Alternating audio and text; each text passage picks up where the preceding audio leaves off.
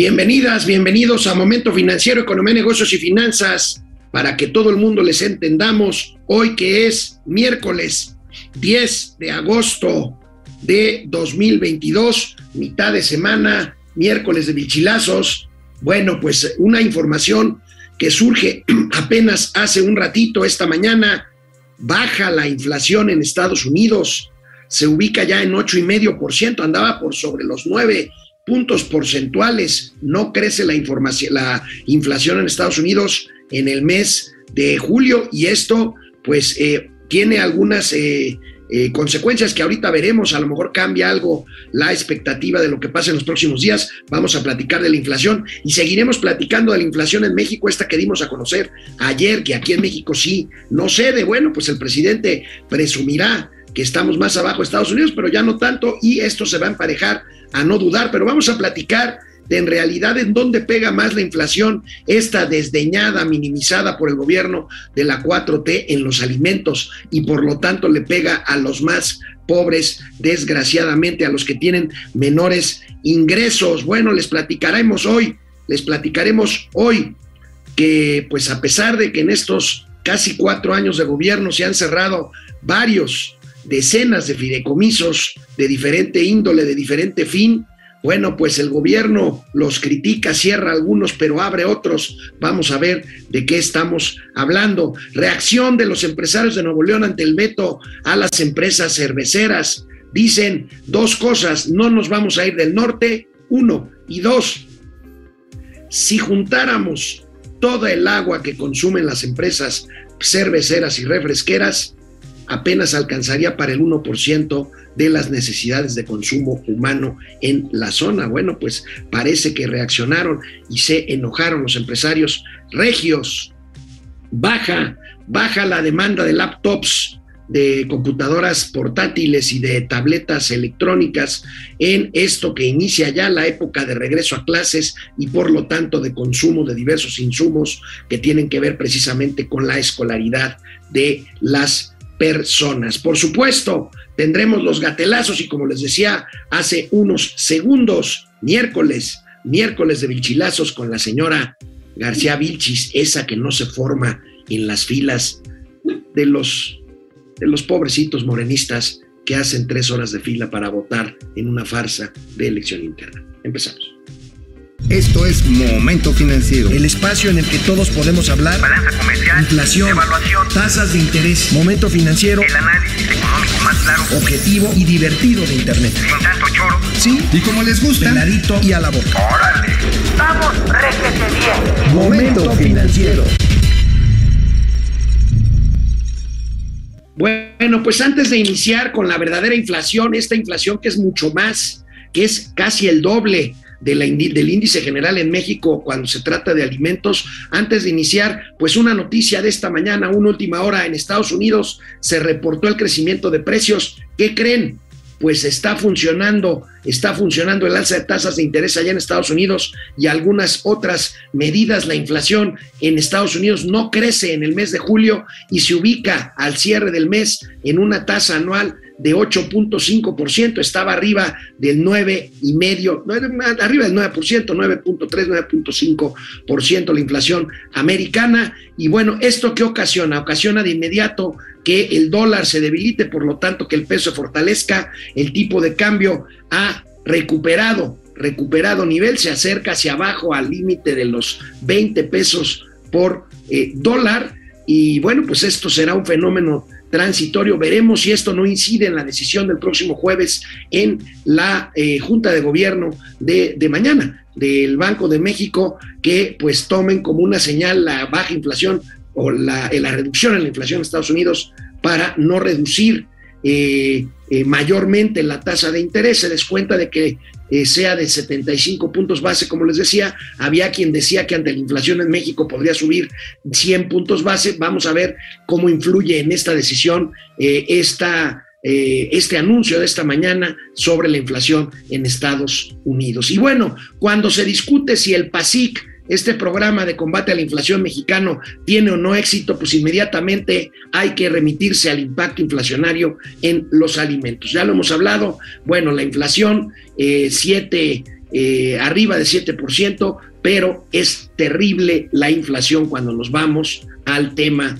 de los alimentos y de otros productos de primera necesidad, pero fundamentalmente los alimentos. Vamos a ver de qué estamos hablando. Aquí tenemos la información del periódico El Economista. Fíjense, mientras la inflación general anda 7, 7, eh, 15%, bueno, pues los precios de los alimentos, los precios de, de los alimentos eh, presionan, perdón, 8-15%, me equivoqué por un punto, 8-15% la general, los precios de los alimentos presionan el bolsillo. En junio, en julio, fíjense, si vemos la inflación en los puros alimentos, eh, este índice de, de incremento de precios llega a casi 14%. Y esto, pues, es una barbaridad.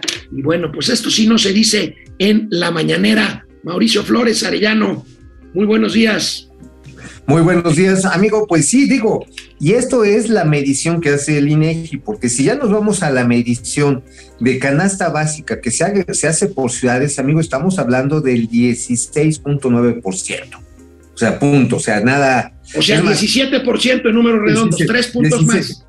Sí, tres puntos más. Ya si le agregamos la revisión por centrales de abasto y también en unidades comerciales pequeñas y de supermercados se va casi al 17%. O sea, sí nos está poniendo una putiza, hay que decirlo, es una putiza la inflación. Este, el PASIC pues está limitado, ha contenido ciertos productos de la canasta básica, sobre todo por cuestiones estacionales, pero de ahí a que estemos prontos a tener una victoria contundente contra la inflación, no se ve porque este es un claro problema originado por un asunto de oferta, así de simple. Oye, eh, pues seguramente por eso el presidente hoy en la mañanera volvió a hablar de quién crees, de Calderón, pues seguramente quiere que se ah, olviden. Pues sí, y de Hildebrando, el hermano, ¿te acuerdas? El hermano. Ajá, sí, claro, ¿y qué está eh, diciendo? Que le robaron la elección, que le robaron la elección del 2006. Bueno, oye, amigo, fíjate que ayer, ayer que dábamos inflación, veíamos los índices de aumento de precios en los alimentos pero durante el mes de julio, o sea, la inflación mensual. Yo les quiero presentar hoy a nuestros amigos y comentar contigo la variación anualizada de alimentos eh, de acuerdo al cierre del mes de julio. Y pues va a ir muy en, en línea con lo que estás comentando, amigo. Vamos viendo esto y ahí los vamos comentando. Ahí, lo, ahí los tienes, amigo. Fíjate la barbaridad de incremento en ciertos alimentos, en muchos alimentos, muchos de ellos incluidos en el PASIC. Arráncate, amigo. Mira, aquí lo que vemos es que eh, crecieron todavía sobre una base muy alta. Por ejemplo, tienes ahí al cara de papa, ¿no? 40.26%, más o menos. 40% es una barbaridad. Pero ya sobre un precio muy alto. O sea, si, el kilo, de papa estaba por ahí de 30 pesos, que ya era muy alto, a principios de año, échale 40%, pues ya estamos hablando de casi 50 pesos el kilo de papa. Ahora sí que, pues de la papa al cara de papa, pues es más, más o menos está igual.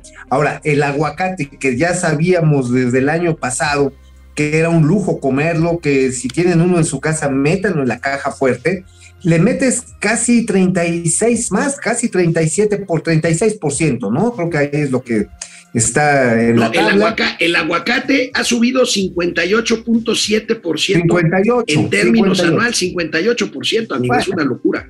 Entonces ya estamos hablando de que, el, que casi un kilo de aguacate equivale a un kilo de bistec. Pues imagínate nada más, qué locura, la cebolla 50%, el huevo 37%, las harinas de trigo básicas para hacer pan 36%, los aceites 32%, el tomate verde 27%, el chile poblano para que te sientes a llorar 26%, 26%. Y, y bueno, pues este chupa limón. Con chile poblano, imagínate, ya también subió 23%. El limón está cañón. Este, el queso este, Oaxaca, que es de los más baratos, prácticamente 22%. El pan integral, o sea, el, bolillo, o hacerse una torta o hacerse un sándwich, ya tienes que pensarlo. O sea, realmente, por eso cuando vas al súper, vas a la tiendita, sacas un billete de 500, casi se ríen de ti, porque te lo vas a chutar de golpe.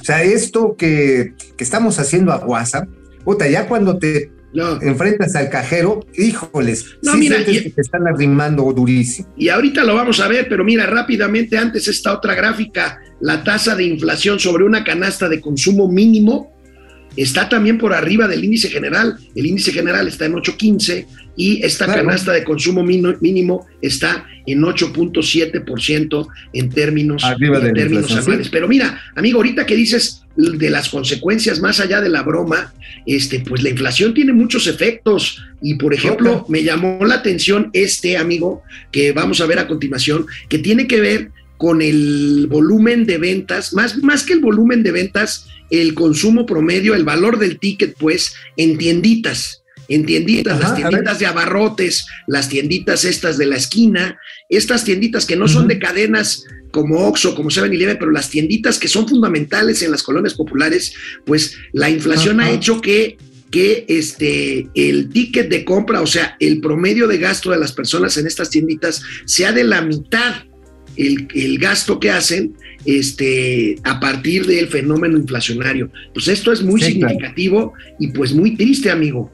Sí, mira, aquí es triste de entrada y ahorita voy a pasar a una parte técnica porque me puse a hacer mis, mis numeritos hace rato, bueno, no hace rato anoche.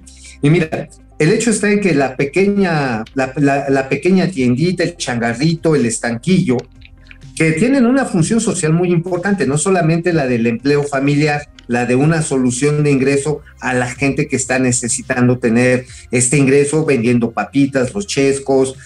Tiene una función social porque muchas veces lo que hace son gramajes accesibles a la gente. Vas con Don Chucho, vas con Doña Martita y en vez de que tengas que comprar el kilo de frijol, saco la conclusión que has tenido que recurrir a esas circunstancias, te venden el cuartito. Deja tú el cuartito, amigo. Amigo, esto ya es para nuestros, ah, que nuestros, nuestro público pues es muy joven, pero a ti, a ti todavía te tocó, igual que a mí, que tu mamá te mandaba, no por un cuarto o 200 gramos o 100 gramos, por ejemplo, de, ¿qué quieres? De cilantro. Te, te mandaba, me acuerdo perfecto, tráeme dos pesos o tráeme un peso de cilantro. O sea, eran estas porciones pequeñas que pues el tendero te vendía ya eh, un peso, dos pesos, tres pesos, en vez de 50 gramos, 100 gramos, 150 Claro. gramos. O sea, Claro. esa es la parte este, Social. que, que es la parte social que dices, así es. Ajá. O por ejemplo, en el caso de los huevos, en vez de venderte la marqueta de 12 piezas, pues te venden una bolsita con tres o cuatro, lo suficiente para hacerle la comida a la familia. Y este tipo de negocios que tienen esta función, porque incluso dan crédito, y crédito a la palabra, ¿eh? Bueno, eso es, eso es, eso es lo que en mis tiempos también, perdón que vengo muy nostálgico, se llamaba fiar. Se llamaba Sí, fiar. Ajá, y muchos tenderos te decían, no, carnal, no te puedo fiar porque ya me quedaste a deber. Pero un sistema finalmente de crédito, no sé qué tan fu- funcional o qué tan profundo, pero el hecho, amigo, es que hoy por hoy ver que estos pequeños negocios pierden la mitad de su facturación, habla de que la recuperación económica esta que están presumiendo, no, miren, ya estamos saliendo, pues es una recuperación más estadística que real, para pronto estadística en número y que además está mal calculado el número. Si uno compara, y aquí nada más es para ahora sí darme mi cachete así de yo que yo sí que sé de economía, mira, resulta que a precios corrientes el Producto Interno Bruto viene creciendo, es decir, a pesos así, sin quitarle la inflación, ha crecido el Producto Interno Bruto en algo así como 12.20%. ¿Cuál- de Sin embargo, esto en el primer trimestre, porque estos son los datos que apenas tiene disponible el, el INEGI. El deflactor implícito, imagínate, el deflactor implícito es del 5%. El deflactor implícito de la infla del Producto Interno Bruto.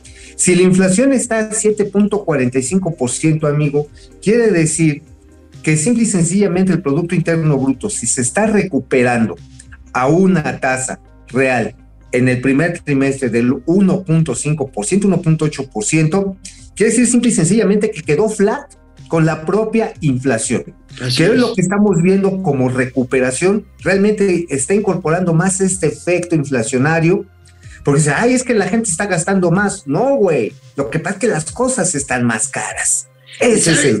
Y sabes qué es lo peor, amigo, que los principales afectados, como siempre, pues son lamentablemente los menos favorecidos, por no decir los más jodidos. Este, fíjate Ah. que desató muchos comentarios una tabla que difundió ayer INCO, Instituto Mexicano Ajá. de la Competitividad, que es. Valeria Moy, en donde calcula la inflación real. Ahorita tú hablabas de inflaciones y de PIBs reales, la inflación real por decil, o sea, por nivel de ingresos. Y fíjate cómo al decil 1, que son los de menores ingresos, la inflación anual en realidad les pega en un 10.2%. Claro. Y en el decil 10 de mayores ingresos, pues, esta inflación dos puntos menos. O sea, imagínate, aparte de que tienes más lana, la inflación te pega menos. Y aparte de que tienes menos lana, la inflación te pega dos puntos más. Esto es una cosa verdaderamente lamentable.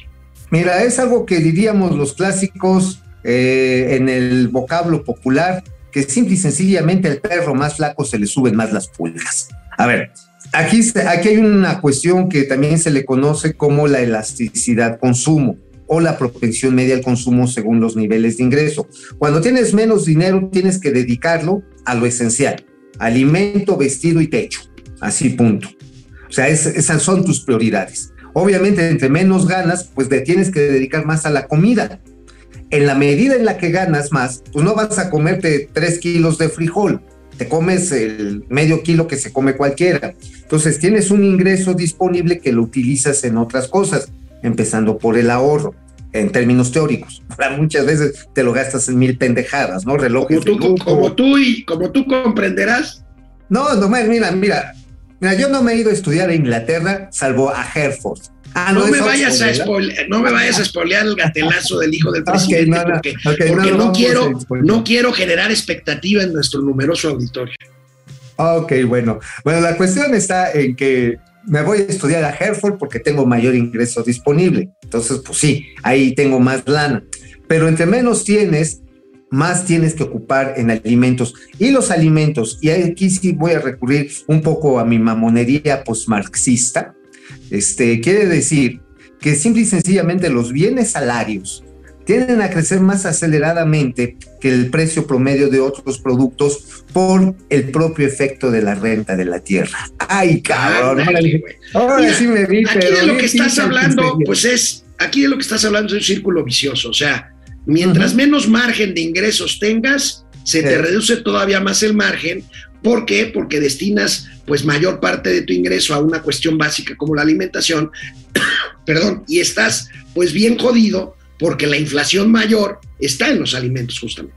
Exactamente. Y esto también tiene que ver porque el propio, oye, además, digo, pon tú, quitándole la mamonería esta de, de la renta de la tierra, hay una serie de desequilibrios bien cabrones.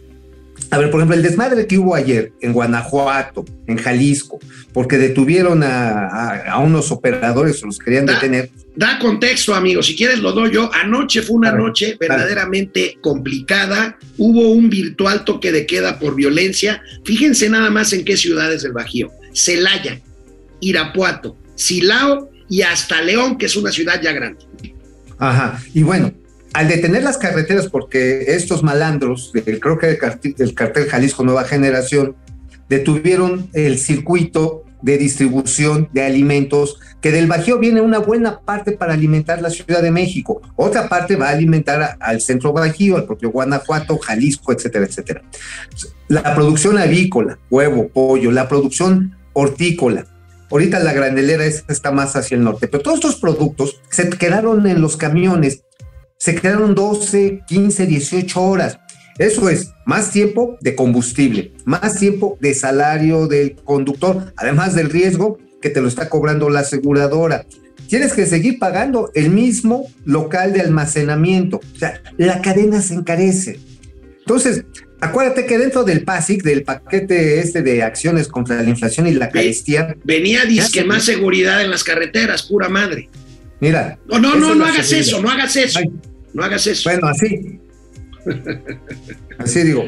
Bueno, oye amigo, estamos lanzando un postulado que pues no es descubrir el agua tibia, pero bueno, se alega mucho de que la inflación es por la suspensión o por la eh, interrupción de cadenas de suministro a nivel global, pero en el caso de México, el tema de la seguridad sin duda incide también en el incremento de precios exactamente por lo que acabas de describir. Exacto. Oye, además hay otros, otras prácticas monopólicas bien pinches que existen en los puertos, pero no me voy a spoilear yo solito. Lo voy a aventar para mañana porque, no, para el viernes, porque traigo la columna para el viernes, de cómo hay prácticas monopólicas segúnmente legales, que están, imagínate, legales, que están, eh, pues se hace ojo de hormiga el sistema de aduanas en México. Y esto está repercutiendo en los costos de productos importados también. Bueno, amigo, y, en nuestra seguida sección Las mentiras de AMLO, pues ¿te oh. acuerdas? ¿Te acuerdas cuántos fideicomisos ha suprimido este gobierno para agarrar lana de donde pueda y pues ha dejado sin dinero al cine, a productores, a mamás solteras, a una serie de cuestiones que precisamente sirve la figura del fideicomiso. Bueno, pues esta figura satanizada por el gobierno federal regresa al escenario, más bien nunca se fue.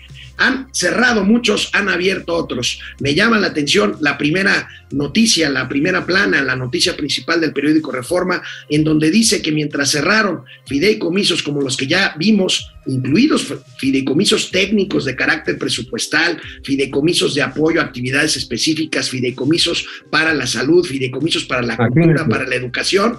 Bueno, pues se han cerrado algunos, pero se están abriendo otros que tienen que ver con quién crees, amigo con los negocios que le están dejando a los señores de verde olivo, a los señores militares, a los señores del ejército. Ahí tienes la nota, pero si quieres, platícanos el cuadrito que ahorita te lo engrandece más acá el señor productor, el señor Davo. Ay, que me lo haga grande, por favor.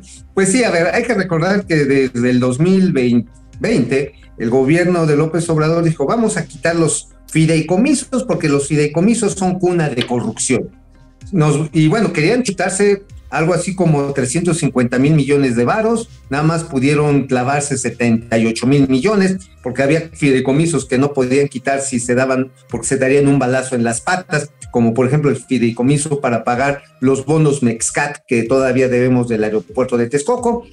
Pero entonces se echan a los de enfermedades catastróficas, se echan el del apoyo a artistas, el de hogares para mujeres en situación de violencia intrafamiliar, eh, se quitan el de apoyo al cine, en fin, se despelucan todos estos.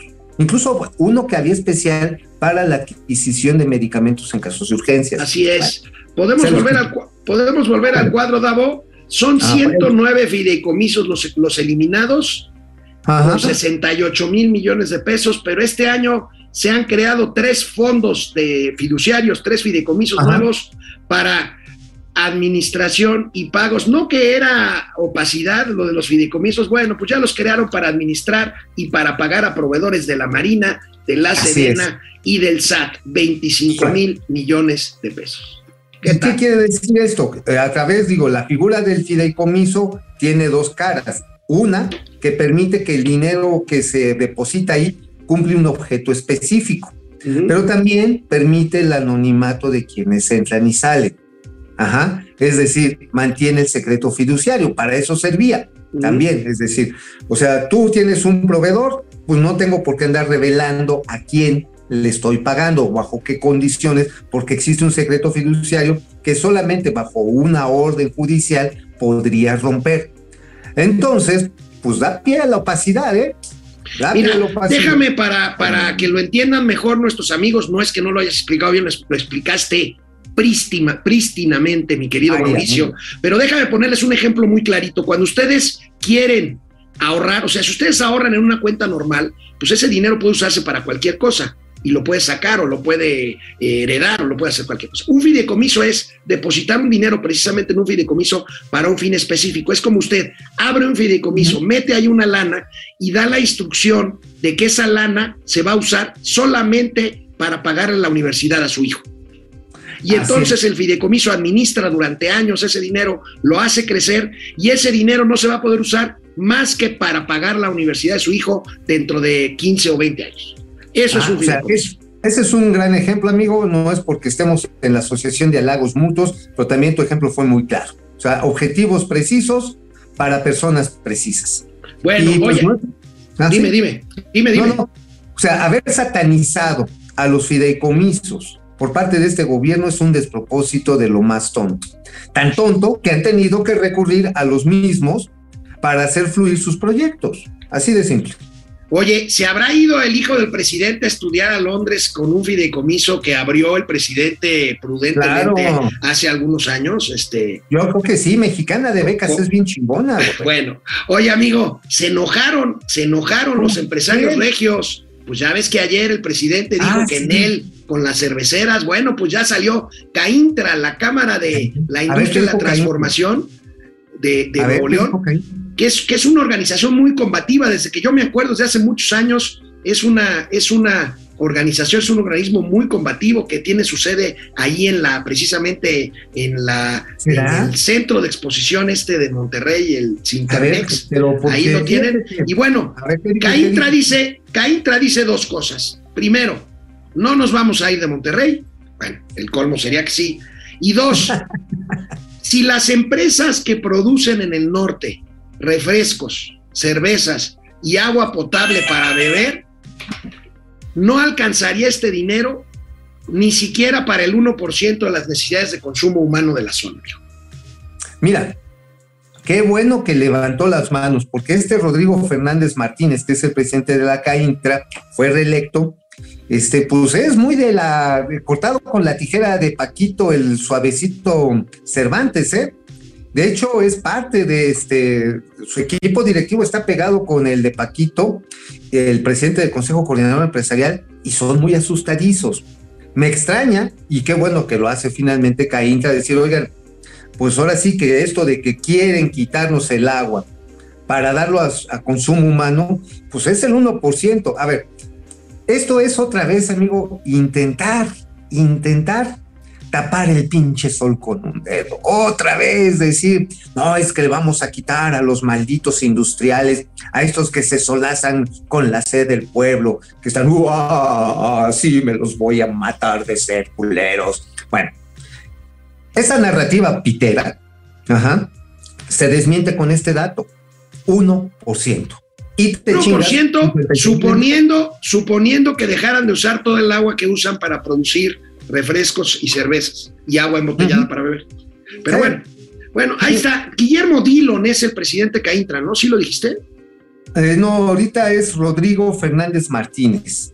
Ah, ese es el director. El presidente desde hace muchos años es Guillermo Dillon, que yo lo conocí. Sí, hace- es el, es director. Es el director. Ahora, Bueno, fíjate, Dime. aquí hay, hay- hay algo que leer y ojalá que eso sea. El problema está en que el presidente tiene más pinches dobleces que un muñequito de origami, porque por otro lado dijo, sí, dijo, no, no, no, no, hay que cuidar las inversiones. Y ayer anoche estaba platicando con algunos empresarios del ramo, me decían, bueno, lo que pasa está en que no es para que quitarnos el agua, sino para no dar nuevas concesiones de agua. Es decir, las que están ya van a seguir y no nos no las van a quitar. Esa es la expectativa. Yo dije, oigan, cabrón, pero de veras, no, no, no, no creo. Le digo, pues mira, espero que no, porque si no, qué putazo, ¿eh? Bueno. Si ustedes están leyéndolo con buena fe, ojalá sí sea. Bueno, amigo, mitad de hora, diez y media, vámonos a los comentarios. Primer Vámonos. corte de momento financiero. Vámonos, vámonos. Bueno, pues aquí estamos leyendo sus comentarios. Muchísimas gracias. Ya saben, les agradecemos que nos vean y que nos oigan, pero también Eso. y más que nos escriban. Dan Sandoval, buenos días. Dice que somos Salinas y el chupacabras de las finanzas. ¿Está bien? Está bien, está bien. Sí, tú ya das el, el de. Antonio, Antonio G. Alcaraz, ¿cómo estás? Antonio Fernando González, good morning por la mañana. Saúl Vargas, este, good, good morning, beautiful uncles. Está bien. Los tíos, los, los hermosos tíos. Irma Anza, Irma Anza, eh, Jacob Frías, tío Alex, el bala, el balagrado, el, el balagardo, el balagardo, hace mucho no ese. Lagardo, ¿qué es? El balagardo del tío Mau, seguro Ana, aún anda alcoholizado. Ahí lo tienes. ahí estoy. Aquí está, está- estás palidón, amigo, ¿eh? Estás crudo. ¿Sabes qué? Traigo luz aquí muy. Este, ah, es muy que te, te hicieron interrogatorio anoche que llegaste. Ah, sí, sí, pues el torito se pone rudo. Mira, voy a apagar la luz. Voy a apagar la luz. Bueno, este, Luis Alberto Castro, un gran saludo para Astroboy y señorita Cometa de las finanzas. Francisco García, lo ocurrido en las minas del norte es reflejo de la corrupción e ineptitud de este gobierno. Paco, mira, tú sabes que yo soy un gran crítico de este gobierno, pero este tema es de décadas. El tema de las condiciones y corrupción en las minas de carbón es de décadas. ¿Estás de acuerdo conmigo, amigo? Pues sí, no, bueno, no es de ahorita. Y además, el sistema que ahora se intentó colocar para ayudar a las pymes, lo único que hizo fue darle lana a la corrupción. Bueno, exactamente. Bueno, Guillermo González, Daniel Valderas, ¿cuál es el mejor consejo para afrontar la inflación aquí en México? Uf, bueno, básicamente uno, ahorrar, conservar la chamba y eficientar todos tus consumos. Y, comprar, reducir, reducir gastos suntuarios, ¿no? Ajá, sí, o sea, consumir lo esencial. Este, llegó un momento en el que sí tienes que ser muy consciente de qué tanto puedes gastar en ciertas cosas. Este, esto le está pegando, por ejemplo, a la venta de autos, le está pegando a la venta de electrodomésticos. Electrodomésticos. Ajá, sí, también. Este, de, los artículos que no tienen que ver nada con tu vida personal, amigo, o sea, artículos de consumo duradero. sí, Ahí está, amigo. Ya te... Ahí simplemente, a ver, el, el, bacachá y el whisky luca no debe de faltar, esos sí son de primera necesidad. Bueno, Jesús Haga, los mejores tíos, gracias Jesús, ustedes son los mejores, eh, el mejor público que puede tener un programa, un podcast, como quieran llamarle. Carlos González, ya la gasolina está bajando de precio en Estados Unidos. Bueno, te tengo una noticia, mi querido Carlos, siempre muy analítico, en Texas y aquí no les va a gustar, en Palacio Nacional, en Texas, hay lugares donde la gasolina ya está más barata que aquella gasolina que el presidente López Obrador les ofreció a los gringos. No, sí, salió más barata. Además, fíjate, las expectativas de inflación en Estados Unidos, de acuerdo a la Reserva Federal, está disminuyendo para el año que viene, ¿eh? Sí. Oye, amigo, de chingadazos ya, están ya vi, ya vi una gasolinería hoy en la mañana con la, gasolina verde en casi 24 pesos y la gasolina roja casi en 26 pesos, ¿eh? O sea, no manches, la de, 26 pesos. El cuento, el cuento de los no gasolinazos está a punto de, o sea, están a punto de saber los chairos que los Reyes Magos son los papás. están a punto de encontrarse con Sancho Claus. Pupi Noriega, querida, miércoles macabroso, dice, Estoy preparándome para una entrevista laboral y ustedes me inspiran a la excelencia. Los amo. Suerte, échale ganas. Seguramente vas a tener éxito. Saúl Vargas, vivir en Palacio Nacional. Nada más, una, una, recomendación a Pupi. Hay un hilo que metió hace cuatro días Ricardo Salinas Pliego sobre cómo hacer presentaciones. Está en la revista En Vértigo. Pónganla da 10 recomendaciones para cuando vas a hacer una presentación para conseguir chamba. Están geniales, ¿eh? Ah, muy bien, gracias por el consejo, Saúl Vargas. Vivir en Palacio Nacional cuesta 6 millones cada mes, 72 millones al año, mientras millones de mexicanos ni para tragar una, una tortilla. Pues sí, 6, millones de pesos cuesta al mes vivir en Palacio Nacional. Oye, eh, de todas maneras se tenía que pagar el mantenimiento de un museo. Sí, sin duda. Ahora, el presidente cerró por lo menos dos dos o tres museos que había ahí en Palacio Nacional, me consta. ¿eh? Para vivir él, sí, para vivir él. O sea, digo, antes costaba, pero era de disfrute general. Ahora solamente lo disfruta a quien le dan el acceso. Punto. Bueno, y este, y qué más? Freddy Zacarías, María Luisa Villalón, like número uno, gracias, desde Tijuana, Jacob Frías, subieron la moto y también el alcohol, niños. Ahora ya nadie puede ponerse un pasón. Bueno, el, mercado de la mota pues, está a la mitad de ser pues, regular, ¿no? Sí, digamos que hay una autorización para el consumo eh, medicinal, cierta proporción, cierta cantidad, creo que son 10 gramos, es una cantidad pequeña de uso personal. Oye, oye, ah. amigo, el doctor Amaury Serrano hace una pregunta muy interesante. ¿Es cierto, Alex, que, que Ramírez de la O Ramírez del Acero, este, Ramírez de la O está proponiendo el término bienesflación, o sea, es bienestar más inflación. Híjole, primera noticia, Mauri, pero si es ironía, ya me chingaste. Oye, sí, no, bienesinflación. Debe ser ironía. Bienesflación. No, no, ya si empezara con esas cosas, don Rogelio Ramírez de la O, pues nos dejaría con el... Uh. Disculpa, tío Alex, dice Fidel Reyes Morales, andar en las carreteras de México es seguro seguro te chocan, seguro te extorsionan, seguro hay bloqueo. Puta. Humor negro. Laguser, buen día, Fidel Reyes. Daniel Márquez, qué desesperación que AMLO nos lleva directo al comunismo, siendo parte de Norteamérica. Fíjate, Dani, que, que, vaya, esto es un riesgo, pero yo más bien estoy de acuerdo con Macario Esquetino con que de seguir así nos vamos pareciendo más a Argentina que a Venezuela o a Cuba. Ahora, es un paso previo, igual y después Sí, claro. nos carga el payaso, pero bueno. Ahora, este, pero oye, pero está como los, los argentinos, no es nada agradable. Tienen 50 años tratando de ponerse de No, acuerdo. No, no, no lo digo, lo digo no porque sea, no porque sea un paso deseable, no, no, los argentinos están hundidos en el peronismo y hundidos en, la- en la jodidez, o sea, claro. absolutamente. Aurora Jarillo, este, Hudson, Hawk.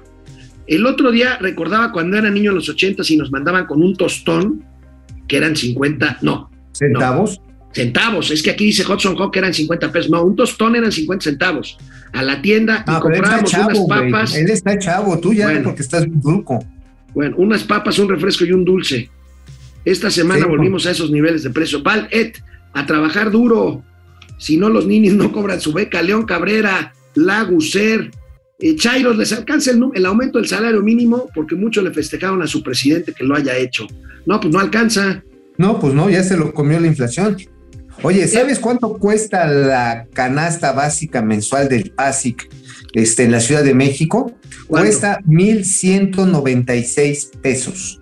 1.196 pesos. Estamos hablando que cuesta prácticamente este, dos, una tercera parte, un poquito más de lo que es el salario mínimo, un salario mínimo.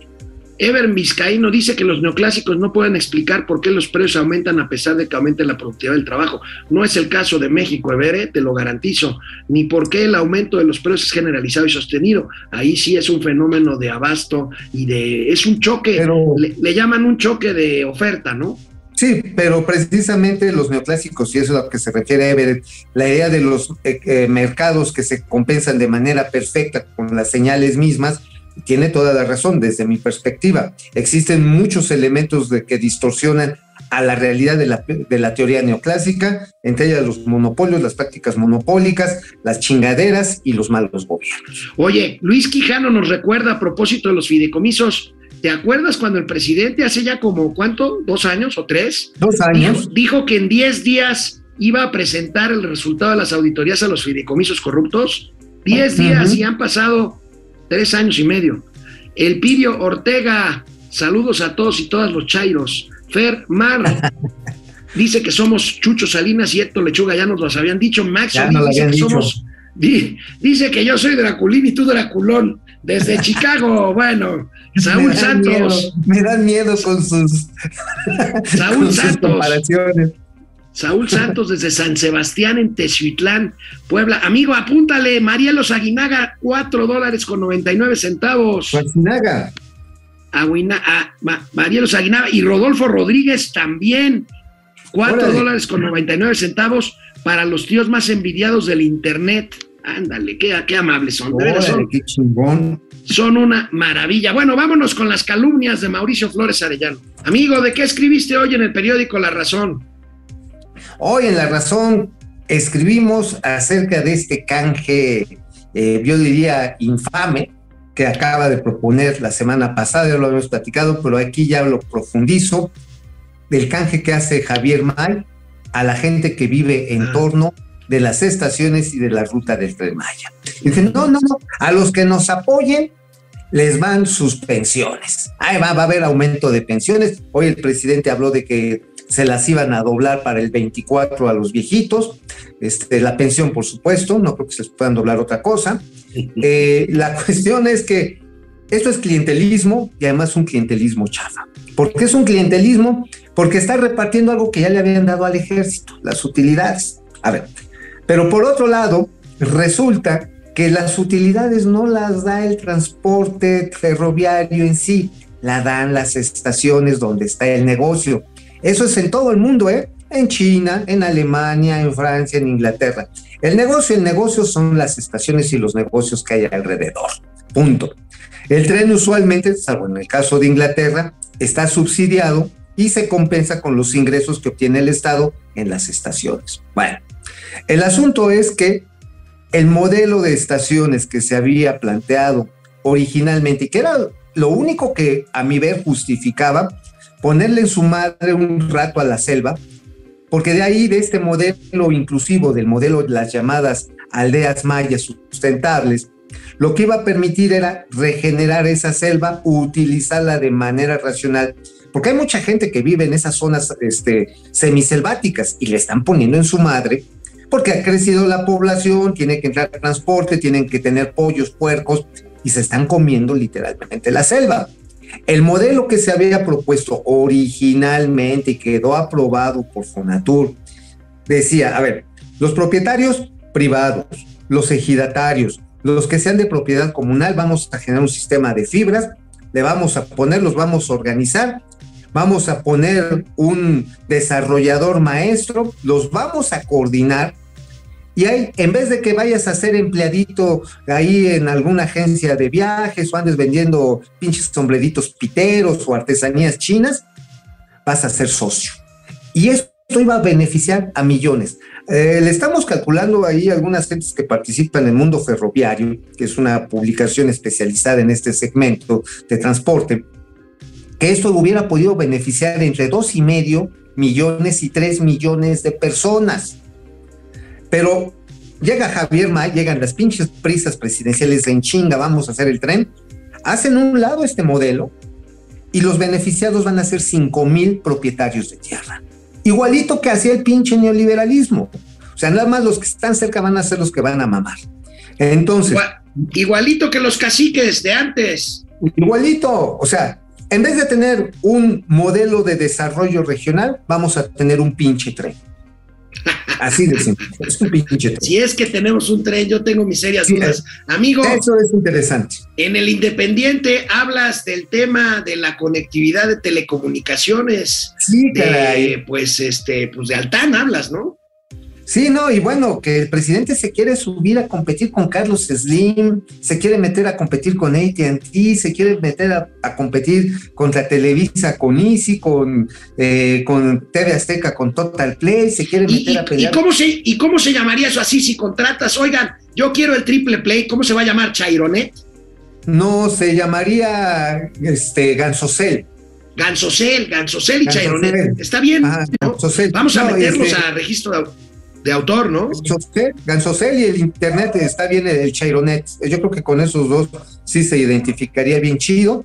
Y lo que pasa está en que, mira, entre que tiene asesores pendejos y lo que medio entiende el presidente, salen unas aberraciones bien cabronas. Agarra y dice, no, es que la ley impide que Altana, la que hemos rescatado, le hemos metido mucho dinero. 60 mil millones de pesos nomás. sí, ándale, ahí nomás. Como no nos dejan, queremos cambiar la ley para que podamos entrar en los mercados masivos.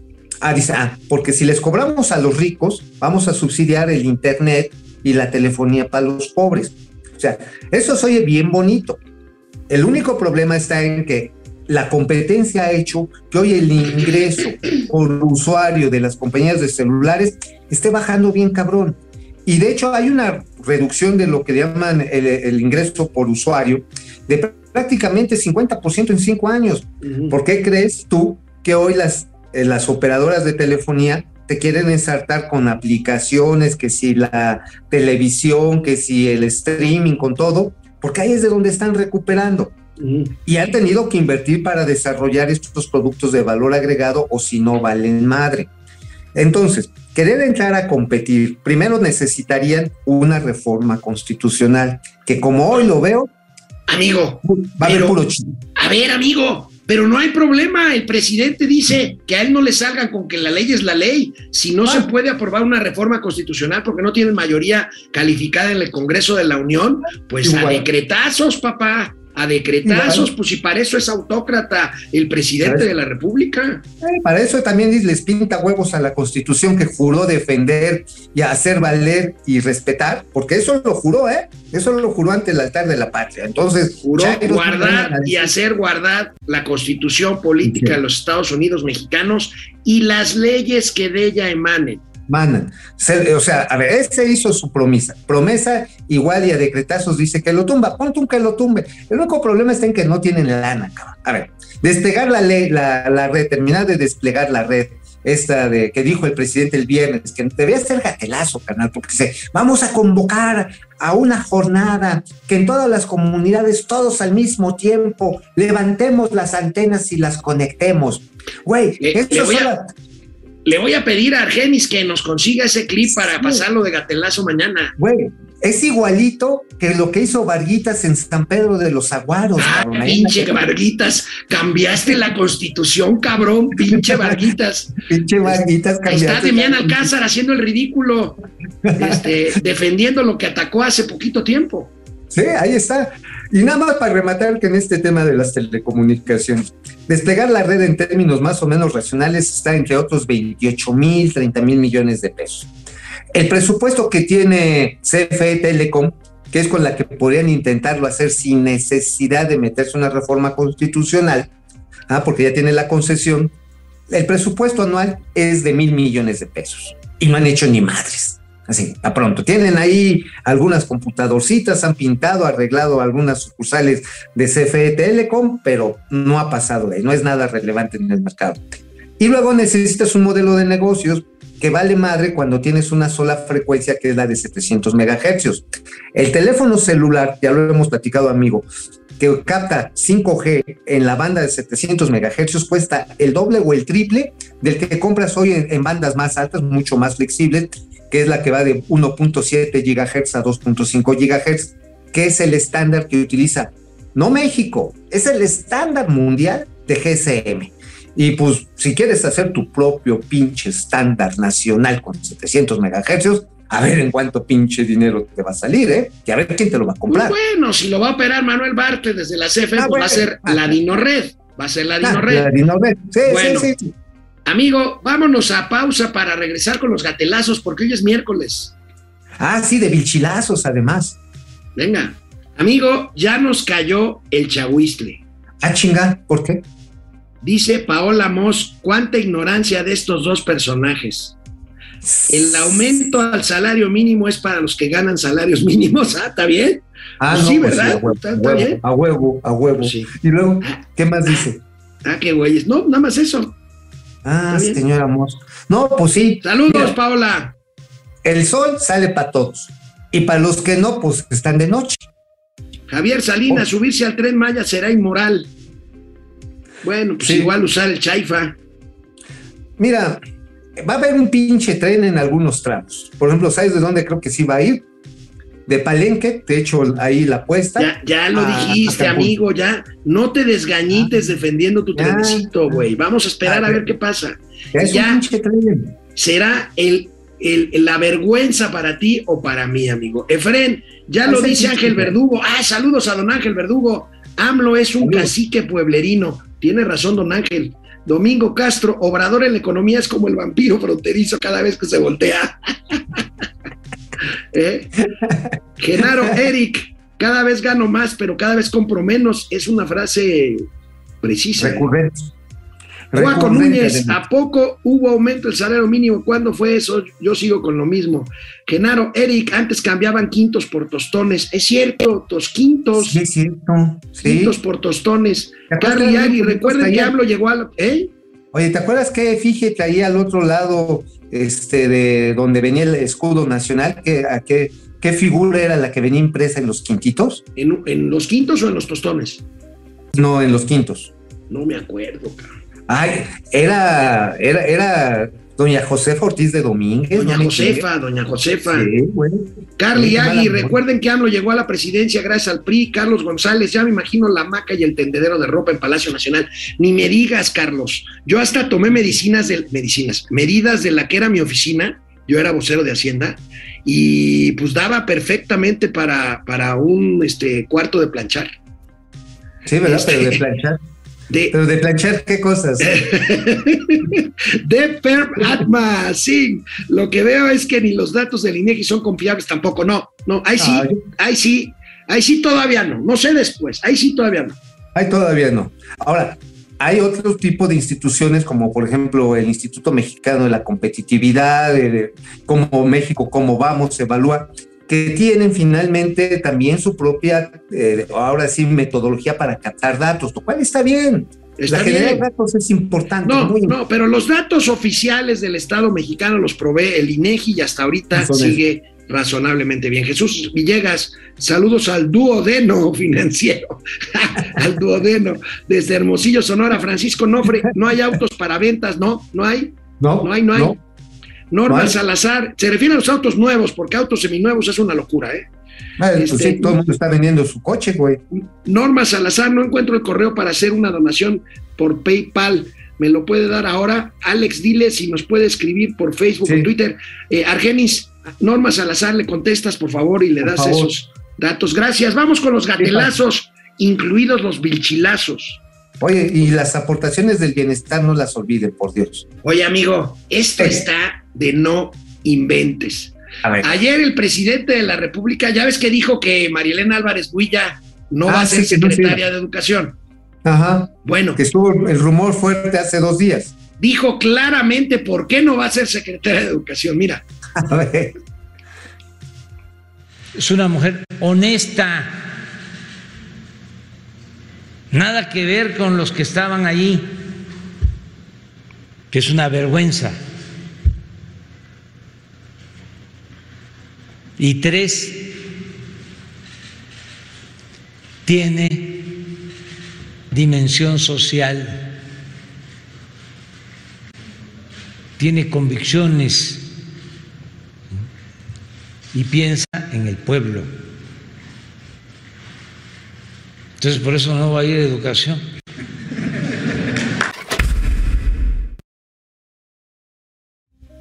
pues por eso no va a ser secretaria de Educación Pública. Pues sí, dice, es que los que estaban eran bien ratones. Delfina, no la chingue. Oye, oye, amigo, me dice Davo, nuestro productor, que por qué tiene entonces cara de regañada si le están alabando. Pues porque ella fue la que precisamente dio el rumor y, y aseguró que iba a ser secretaria de. Educación Pública y pues la pusieron en orden. La pusieron en orden. Además, déjame te digo una cosa, la señora Álvarez Huila, y mañana voy a publicar de eso, dejó a la ciencia y a la competitividad mexicana al nivel de la 4T ante el mundo, es decir, en la pinche calle. Bueno, ayer, ayer- ayer comentábamos de las imágenes del hijo menor de Andrés Manuel López Obrador en Londres. Se En va, Londres. se va de verano a Londres. Ah, de Algunos verano. dicen que a vacacionar y otros dicen que a estudiar curso de verano. Bueno, miren esta pieza. A ver, bien. Imagínense los que han estudiado en Harvard o en otras universidades del extranjero y aprenden a robar. ¿A eso van? ¿O ayudar a que roben otros y que ellos reciban migajas del botín? ¿Para qué? Entonces, estudiar este, en esas circunstancias. Pero existe esa mentalidad. Mm, Está bien, ¿no?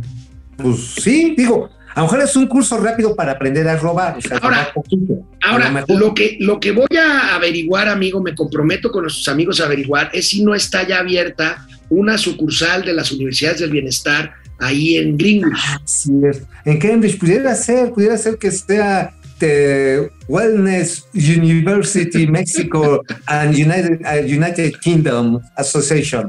Bueno, oye. Hoy es miércoles de Vilchilazos, la señora Vilchis casi se nos, se nos desnuca, por supuesto. Pues mira, si ya lo hicieron todos, pues imagínate a la Vilchis defendiendo que el presidente no defendió antes la militarización y ahora sí la defiende. A ver. Casi se nos desnuca la pobre mujer. Pobrecita, a ver, Lonol, Lonol, por favor. Lonol. Una buena parte de los guardias nacionales, policías militares y policías marinos, otros vienen de la Policía Federal y hay nuevos reclutas. Todos tienen instrucción y disciplina militar. El objetivo es que la Guardia no se pervierta ni se corrompa, como ocurrió con la Policía Federal, la AFI y otras corporaciones policíacas, cuyos jefes, como Genaro García Luna, se vincularon con el crimen organizado por eso el presidente de la República señaló que como parte de sus facultades constitucionales buscará elaborar un decreto que dé legalidad y constitucionalidad al cambio. Sin embargo, apenas se pronunció el mandatario, se lanzaron en medios y redes a denunciar, escuche bien, autoritarismo, la militarización del país, el gobernar a decretazos, la violación de la división de poderes, el golpismo inconstitucional y bueno, otros argumentos así de absurdos. A ver, parafraseando al gran Eugenio Derbez, pregúntame, cabrón, pregúntame. Oye, güey, ya sé, acabo de caer en la cuenta de quién es el culpable de que seas tan guarro y tañero. ¿Quién, quién, quién? Genaro García Luna, güey. Ah, sí, a huevo, ¿verdad? ¿Por qué? A ver, ¿por qué? Por Porque él es culpable de todo, güey. Sí, claro, yo hice todo y también este cabrón. Oye, a final de cuentas, ay, pinche bichis. A ver, el señor se está pasando por los huevotes. Así, la constitución. Además, había un acuerdo constitucional para que en el 24 los militares, muchas gracias, se regresan a sus cuarteles y se está brincando las atribuciones del Congreso. Entonces, sí o sí va a haber una controversia constitucional por parte del Congreso y acciones de inconstitucionalidad por parte de las organizaciones de la sociedad civil, que muchas, ¿eh? Por cierto, fíjate que la personalidad doble de este Jesús Ramírez, esta Vero Islas, la Lóbrega, ajá, en Twitter, se separaba. Yo dije, Chuy, te estás disociando, cabrón, no mames. Esto ni Uri Geller lo llegó a hacer, ni el profesor Sobet, cabrón, ya no mames. Y sale y dice, y, y dice, no, este, yo estoy en contra de que la Guardia Nacional sea parte del ejército. ¿Qué pedo, Oye, güey, otro vilchilazo. La, la Vilchi se atrevió ya a desmentir que el presidente tenga listas de periodistas adversarios. Bueno, pues en sí. esta pieza, pues hay que recordarle a la Vilchis que eso pues, no es cierto. O sea, que sus desmentidos ¿Lo son dijo? verdaderamente chafas. Mira. A ver. Él dijo, tengo una lista de quienes se manifiestan en las redes, dijo el mandatario mexicano, pero la profesora del ITAM y editorialista de Reforma y Proceso descontextualizó la declaración del presidente y preguntó, ¿amenazando ciudadanos, presidente? Así se inventan las noticias falsas. Alguien coloca una falsedad y que a, fuerza de circular busca convertirse en verdad. En realidad el presidente hablaba de sus simpatizantes o de profesionales que argumentan a favor de la cuarta transformación. Pero la señora Dresser se inventa una persecución inexistente. Resulta que ya cuando quiero saber algo, tengo ahí una lista de quienes se manifiestan en las redes. Entonces veo a Claudio, ¿qué dice, no? Y luego veo... Ah, no, es de Maulón, de Maulón. Es, entonces tengo ahí como 10. Y cuando los veo así, uniformes, como ayer que los vi. Ah, Pobre. Oye, Pues pobre Vilchis, ahora sí que hasta, hasta el presidente, su jefe, lo- la pendejea, güey. Pues y bien gacho, porque está diciendo, no es cierto, mi jefe no, no tiene la lista de los periodistas incómodos, de la comentocracia culera, no tiene la lista de los pinches metiches en redes sociales. El presidente, no, no, no, él lo tengo y lo veo bien. No Oye, amigo, pues la Vilchis está haciendo tan mal trabajo que pues lo único que ocasiona es que le hagan estos memes a su jefe, el presidente, mira. A ver. Le duelen las piernas, los brazos, las articulaciones. Hay personas que hasta los huesos se le empiezan a poner chuecos, deformes por el artritis. Tómese las cápsulas de aceite de caguama. Si se marea, si se siente toda cansada, si le da mucha pereza, hay personas que sufren de hemorragia. Oye, las cápsulas alivia todo de la 4T, cabrón. Aceite de caguamo. Oye, ya llevamos, ya llevamos, llevo la cuenta, tres videos que son alegorías de la 4T. ¿Te acuerdas de aquel este, de aquel video del maromero, este luchador que pues después Sí, de que- tanta maroma le dan un madrazo y lo tiran. Bueno, aquí una nueva alegoría de lo que es el gobierno de la 4T, mira. A ver, bien.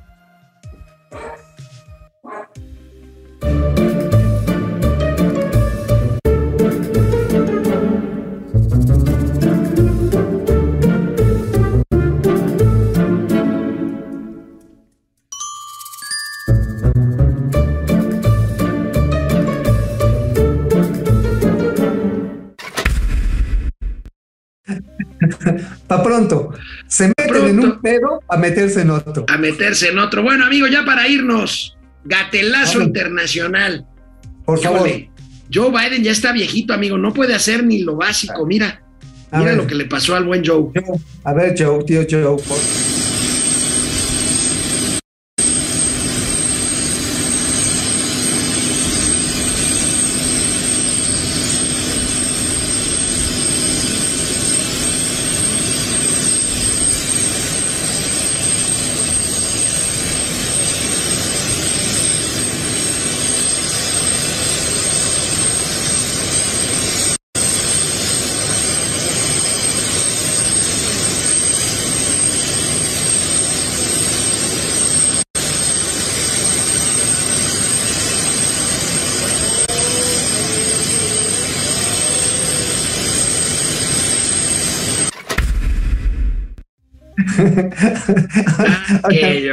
Ya está Oye, amigo. ¿no? Nada más faltó decirle, vieja, no me quites el catéter que se me va a ir la venoclisis.